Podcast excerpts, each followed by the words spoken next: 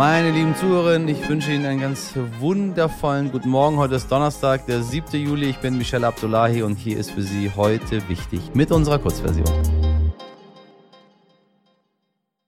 Zuerst für Sie das Wichtigste in aller Kürze.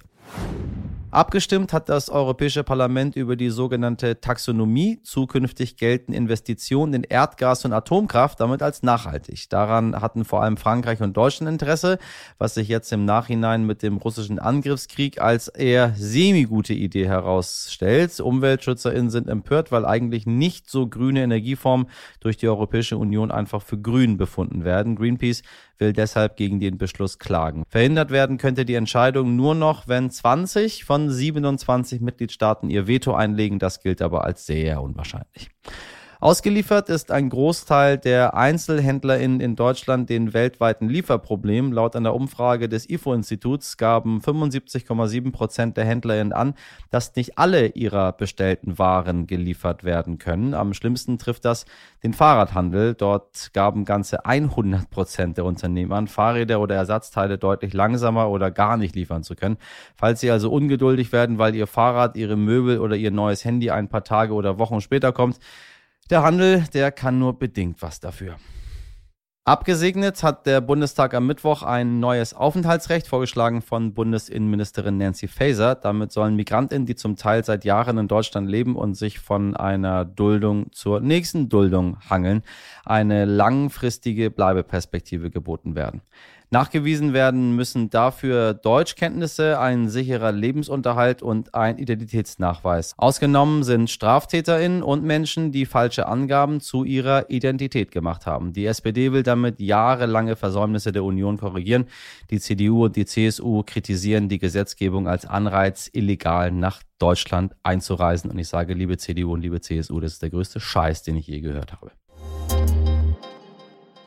Stellen Sie sich mal vor, liebe HörerInnen, in Deutschland würden auf einen Schlag Bundesfinanzminister Christian Lindner und Gesundheitsminister Karl Lauterbach zurücktreten. Uh, und am nächsten Morgen, nur eine Nacht später, würde auch noch Bundesfamilienministerin Lisa Paus zurücktreten. Diese ganzen Rücktritte würden aber nicht mit persönlichen Fehltritten begründet, sondern damit, dass diese drei MinisterInnen den Regierungschef und Bundeskanzler Olaf Scholz für unhaltbar befinden. Klingt absurd. Ja, genau das ist jetzt aber in Großbritannien passiert. Und dem Regierungschef Boris Johnson sollten bei diesen schlechten Nachrichten wirklich die Ohren schlackern. Die RTL-London-Korrespondentin Katharina Delling schaut sich das ganze Chaos für uns netterweise von nahem an. Viele haben schon einige Male gedacht, ein Rücktritt von Boris Johnson sei alternativlos. Nun sind innerhalb von zwölf Stunden gleich drei Minister zurückgetreten, alle männlich. Stand Mittwoch, 20 Uhr, muss man fast dazu sagen. Wie haben die das begründet und was bedeutet das für die Regierung, Katharina?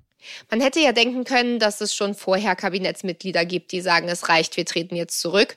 Der Grund, warum es jetzt passiert ist, ist wahrscheinlich, weil Boris Johnson eben diesmal auch seine engsten Vertrauten angelogen hat und die dann eben vor die Kameras der Journalisten getreten sind und ihn verteidigt haben. Sajid Javid, der Gesundheitsminister, der als erstes zurückgetreten ist, hat in seiner Rede gesagt, dass genug genug sei und er dem Premierminister zu oft geglaubt hat. Und der Rücktritt dieser Kabinettsmitglieder, gerade der vom Finanzminister und dem Gesundheitsminister, so schnell hinter hintereinander haben dafür gesorgt, dass innerhalb kürzester Zeit rund ein Drittel seiner Regierungsmitglieder ihren Posten aufgegeben haben. Wie stark fällt das denn auf Boris Johnson zurück? Das ist natürlich ein herber Schlag für Boris Johnson und zeigt auch, dass er sich nicht mehr lange wird halten können als Premierminister. Doch erstmal hat er jetzt weiter so getan, als würde ihm das nichts anhaben und hat gesagt, es sei die Pflicht einer Regierung, auch in Krisenzeiten durchzuhalten und das gedenke er jetzt zu tun. Er hat dann auch direkt weitergemacht und quasi Business as usual vorgespielt, obwohl hinter den Kulissen gerade alles auseinanderfällt. Ich zitiere mal die Kollegin der BBC. Dort sagte der Tory-Parlamentarier Andrew Morrison, der selbst als Staatsminister für Nordirland zurückgetreten war. Meine Botschaft an Boris wäre, um Himmels Willen, hau ab. Was bitte muss noch passieren, damit er das Handtuch wirft? Wir haben aus der Downing Street gehört, dass Boris Johnson zwar weiß, dass das Ende nah ist, dass er aber das Feld nicht einfach so räumen wird. Also einen einfachen Rücktritt kann man bei ihm nicht erwarten. Da müssen Sie schon bildlich gesprochen ihn aus der Downing Street heraustragen, wenn Sie wollen, dass er geht. Und genau deswegen gibt es ja auch einen Plan B. Plan A war ja, ihn höflich aufzufordern, dem ist er bisher nicht nachgekommen. Und Plan B ist das 1922-Komitee, der sogenannte Ältestenrat, der sich um das Misstrauensvotum kümmert. Laut der bisherigen Regeln ist Boris Johnson ja erstmal ein Jahr safe jetzt vor einem Votum, weil er das erste überstanden hat. Das Komitee will aber diese Regel jetzt ändern, damit jetzt auch noch ganz bald ein neues Misstrauensvotum stattfinden kann, mit dem er dann eben rausgewählt werden kann. Das ist durchaus möglich, das haben sie damals wohl auch bei Theresa May schon in Betracht gezogen. Die ist dann allerdings freiwillig gegangen. So einfach wird es bei Boris Johnson aber wohl nicht. Liebe Katharina, danke für deine Einschätzung und Grüße nach London.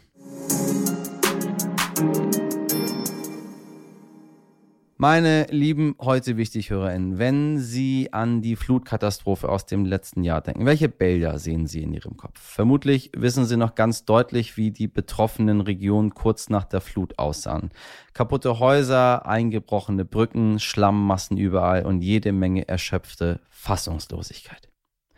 Doch wie sieht das heute, fast ein Jahr später aus? Mein Kollege Sternreporter Michael Streck hat die Menschen im Ahrtal über das ganze letzte Jahr begleitet. Er berichtet uns gleich von den Veränderungen, die die Region in der Zeit durchlebt hat. Dabei erzählt er mir nicht nur vom Wandel der Region, sondern auch von den psychischen Folgen für die Betroffenen und kommt dabei zu dem Schluss, Deutschland kann keine Katastrophen. Warum das so ist, hören Sie gleich. Michael, ich grüße dich ganz herzlich. Ich grüße dich auch ganz herzlich. Wir äh, haben ein Thema, was wir immer wieder bei uns in heute wichtig besprechen, nämlich die, die Flutkatastrophe im Ahrtal. Und wir äh, möchten die Leute nicht alleine lassen und irgendwann aufhören, darüber zu berichten, weil für die Menschen vor Ort, nehme ich an, ist es noch lange nicht vorbei. Ähm, es ist unglaublich, aber es ist schon ein Jahr her jetzt, um und bei. Du hast die Menschen dort ein Jahr lang im Ahrtal äh, begleitet. Ähm, wie geht's ihnen?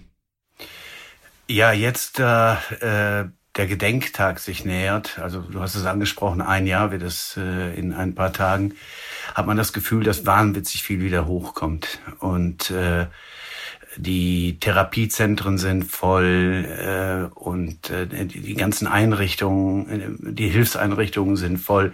Also da schwemmt schon sehr, sehr, sehr viel wieder hoch. Also gut geht es den Menschen, glaube ich, nicht. Ich denke, dass dieser Gedenktag dann ein, ein regelrechter Einschnitt nochmal ist. Es gibt viele Veranstaltungen, ähm, Ausstellungen, ähm, es, viele, viele Dokumentationen im, im Fernsehen, unter anderem auch auf, auf Vox, bei der wir mitgemacht haben. Ähm, und das bringt sehr viel zurück. Wie schaut's aus mit Infrastruktur, Häusern? Wir erinnern uns an die Bilder, alles weg weggedrückt vom Wasser, die Häuser vollgelaufen, die Straßen nicht mehr da, ähm, Häuser weggerissen. Ist, ist alles wieder zurück? Nein, es sieht fast noch so aus äh, wie vor einem Jahr mit kleineren Ausnahmen. Also es ist in der Tat noch verheerend. Das, man kann es nicht anders sagen. Ähm, äh, wir waren unter anderem in Ahrweiler, da geht es im historischen Örtchen, die machen tatsächlich Fortschritte, da hat auch wieder ein Hotel aufgemacht. Äh, das ein Jahr geschlossen war. Aber so diese Orte Dernau, Maischoss, die fast äh, vollständig zerstört waren, da das wird noch Jahre dauern und keiner kann auch verlässlich irgendeine Prognose geben, wie lange es dauerte. Die Gutachter sind ja noch unterwegs. Einige Häuser dürfen nicht mehr aufgebaut werden. Die Leute ziehen auch weg aus der Region. Also ähm, ich glaube auch fast, dass die Leute dort unten ein bisschen ungeduldig mit sich selbst sind. Die hatten geglaubt, dass die Fortschritte schneller vonstatten gehen würden. Aber äh, das, äh, das ist unrealistisch. Das wird Jahre dauern. Da muss man sich nichts vormachen. Ich meine, das ist jetzt ein bisschen schwer zu verstehen. Es kamen unglaublich viele Spenden bei den Menschen an. Wir wissen, da wo Geld ist, geht fast alles immer schneller. Was ist passiert? Also ich meine, das Geld war ja da, um den Leuten die Möglichkeit zu geben, äh, ihre Häuser wieder aufzubauen. Haben die überhaupt was von den Spenden gesehen oder scheitert es am Bürokratiemonster? Also das ist so eine Mischung aus beidem. Also bei, bei den Spenden ist es, äh, ist es so, dass es, das waren ja sehr, sehr viele Sachspenden, auch Geldspenden.